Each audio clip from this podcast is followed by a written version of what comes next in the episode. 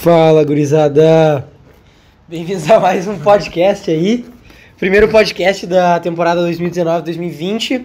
E hoje, como eu tinha falado para vocês, eu vou trazer um perguntas e respostas no primeiro momento. E depois, no segundo, eu vou falar um pouquinho do Raptors e como é que vem sendo esses primeiros oito jogos que a gente já teve a gente ganhou seis e perdeu dois. Mas esse primeiro momento aqui vai ser esse perguntas e respostas mesmo aqui. Eu tô com dois amigos aqui, já já eu introduzo eles. E a gente vai lendo essas perguntas e vai, vai, vai respondendo junto aí, interagindo. Então vou começar introduzindo aqui. Primeiro é o Gabriel Pastorello aqui, torcedor do Bucks. Fala alguma coisa aí, Pastorello. Ô, bom dia, boa noite, boa tarde, não sei como ouvir. É, vamos falar umas coisas aí. e aí também também estamos aqui com o Renato Longo aqui, torcedor do Bucks. Torcedor do Thunder, perdão, torcedor do Thunder. Feito, gurizada. Um abraço a todos. Beleza, então, Pastorello, manda a pergunta aí. Manda a Ah. primeira pergunta. Ah, primeiro, outra coisa também. eh, não sei se vocês viram lá no Twitter, né? eh, O podcast do Toronto Raptors BR no Twitter e no Instagram. A gente junto criou uma conta, mais com o Fernando também, que é outro parceiro nosso. Eh, Fernando Gonçalves, parceiro nosso, criou um perfil, a gente criou um perfil nós quatro. NBA ruim, né, gurizada? Isso aí. NBA ruim lá, quem quiser dar um apoio, tá de é pé uma lá. merda, não. Não vale a pena, mas. Mas vale. Vambora então, primeira pergunta, Pastorello, lê pra nós. Ah, o que acha do Drake nos jogos?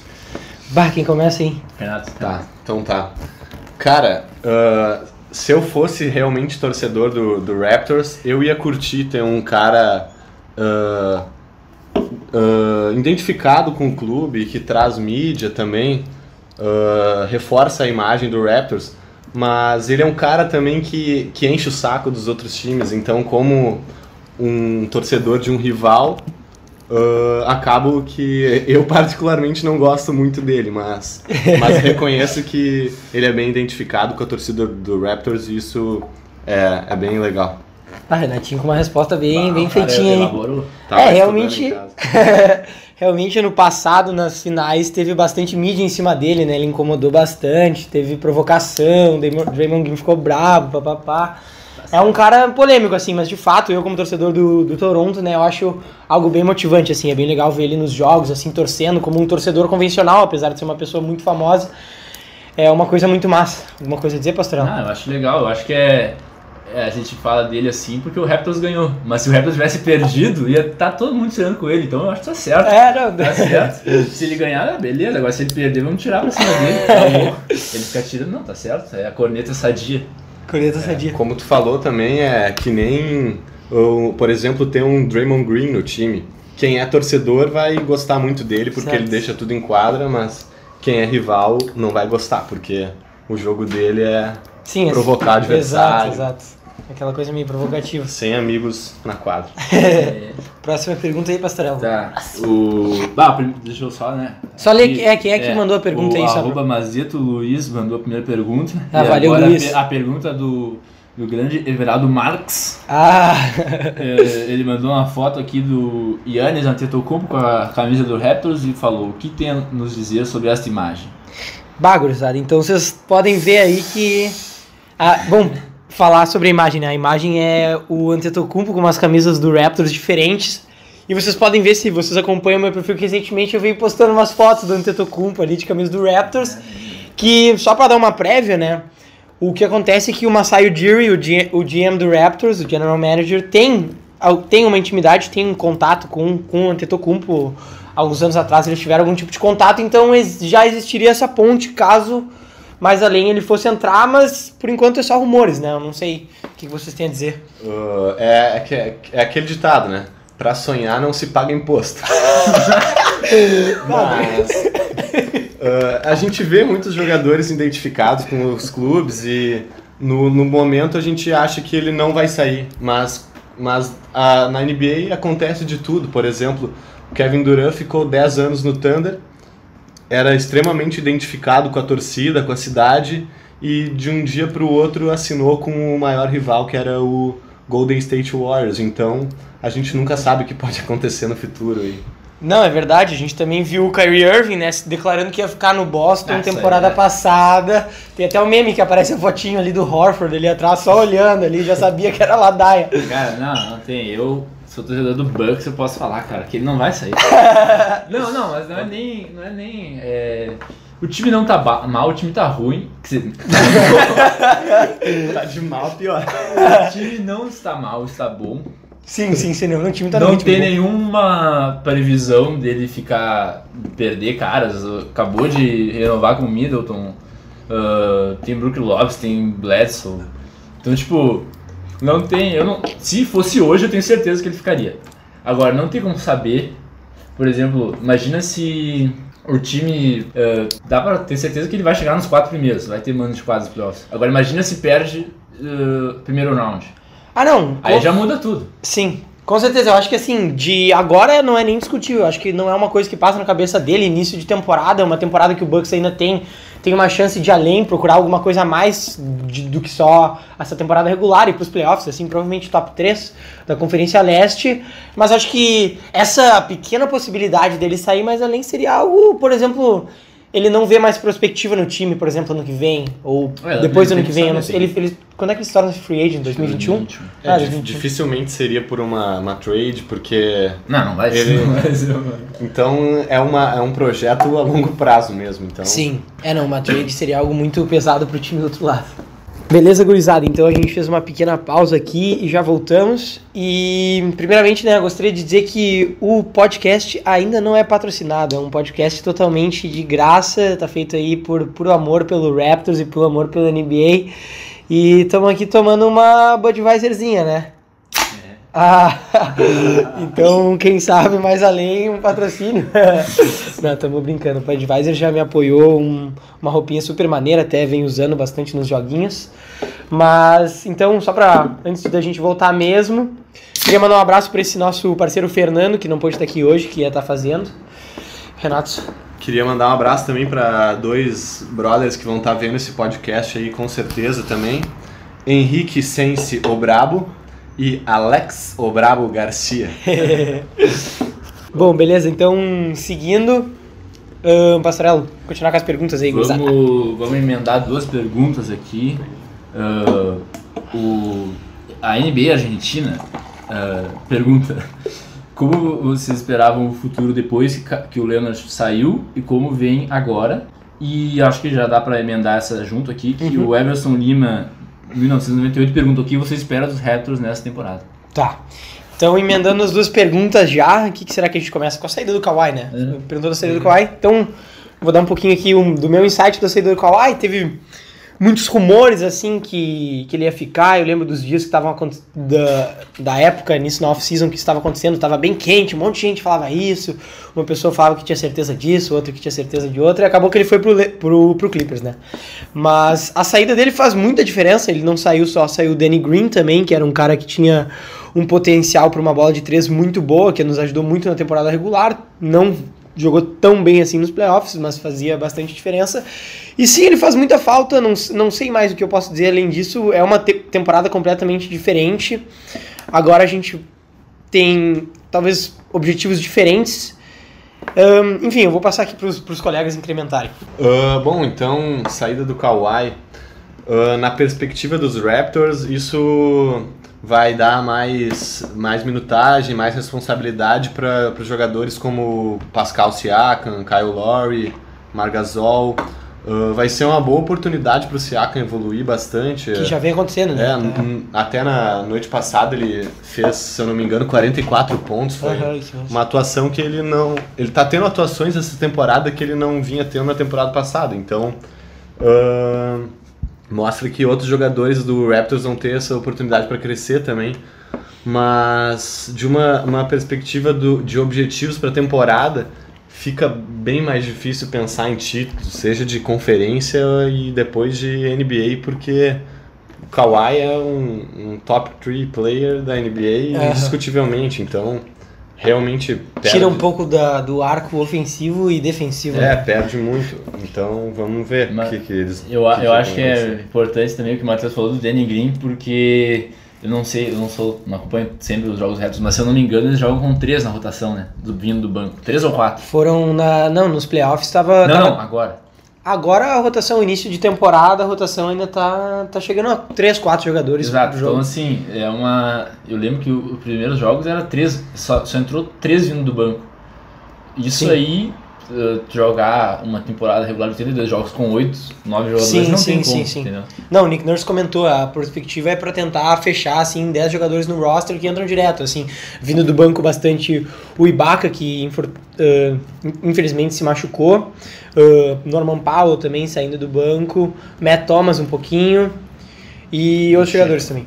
Só fazendo uma ressalva também, acabei esquecendo do Fred Van Vliet, que é obviamente também mais um exemplo de, de um jogador que evoluiu muito de uma temporada para outra. Porque, bah, temporada passada ele era um cara que vinha do banco, fazia seus pontinhos, mas nada demais. Hoje em dia ele tá, sei lá, fazendo 15, 18 pontos por jogo, ajudando demais o Raptors. Sim, sim. É outro É, jogador que Mas cresceu. aí eu acho que, já falando daquela coisa da, daquela parte do elenco e da profundidade do elenco, né? Já vou emendar essa pergunta aqui do Rafael Julian P7. Ele pergunta se acha que o Gasol e o Lowry devem ser negociados no futuro próximo. Bah, do que eu Difícil. Ah, do que eu vejo agora, inclusive saíram notícias oficiais mais pro início da temporada que eles não, havi- não haviam sido trocados, mas eu acho que assim, não seriam trocados, perdão. Eu acho que enquanto não fecharam assim os primeiros 20 jogos de uma temporada, nada é meio que decidido assim, porque que acontece muitas vezes é, por exemplo, assim, a gente vê o Golden State. O Golden State acho que assim, ó, bem de cara já viu que esse ano assim não vai não vai não vai buscar muita coisa, sabe? Então, tipo, no momento que o time já tem uma certeza de qual vai ser a perspectiva para a temporada inteira, ele começa a tomar as decisões. E como o Raptors agora teve um início assim 6-2 tranquilo, o Marc Gasol talvez não tendo os melhores dos jogos, mas o Kyle Lowry vindo muito bem, também infelizmente se machucou. Ahn, mas eu acho que por enquanto isso de trocar ainda não, Kyle Lowry não, com certeza Kyle Lowry não, talvez o Marc Gasol, mas como ele é um cara de, de mais idade já, eu acho que é uma coisa mais complicada assim, de questão de valor de troca, mas Kyle Lowry com certeza não. É, o Lowry com certeza eu excluiria, mas o Gasol, eu acho que, claro, mais pra frente da temporada, com mais jogos e tal, eu acho que pelo menos tem que ser ouvido propostas. Pode ser. pode ser. Dependendo da, da troca que viesse, se, por exemplo, trocar o Gasol por dois jogadores que vêm do banco, bem, ou, ou dois jogadores que compõem o elenco. Tu troca um jogador por dois jogadores. Sim. E o que o Raptors está precisando agora é realmente jogadores que compõem o elenco. E aí, dependendo da troca, tem, acho que pelo menos ser ouvida, né, algumas propostas. Claro, claro. É, ah, concordo com vocês, acho realmente o Lowry muito difícil de ser trocado, porque ele já é um cara campeão da, da NBA com o Raptors, muita identificação com a torcida, ah, já é um cara já com um pouco de mais idade, então acho difícil dele ser trocado nessa temporada, mas o Gasol é que nem o Gabriel falou, ah, mais pra frente é capaz, se chegarem propostas, de, de haver uma É, negociação. quem sabe ali no fim do trade deadline. Mas é, é para essa pergunta acho que é isso. O Kyle Lowry com- tem um começo de temporada muito bom. Não, acho que é muito improvável ver uma troca dele acontecendo assim. Só se as coisas virarem de uma maneira que o Raptors assim perde uma perspectiva de entrar pros playoffs assim e perde uma perspectiva de, de ir mais além nessa temporada. É, contra o Bucks eu lembro o Kyle Lowry jogou um monte. Esse Não. ano agora. É, não, Semana jogo. passada, eu acho. Pois é, não, o Kyle Lowry, inclusive, o Kyle Lowry, jogador muito.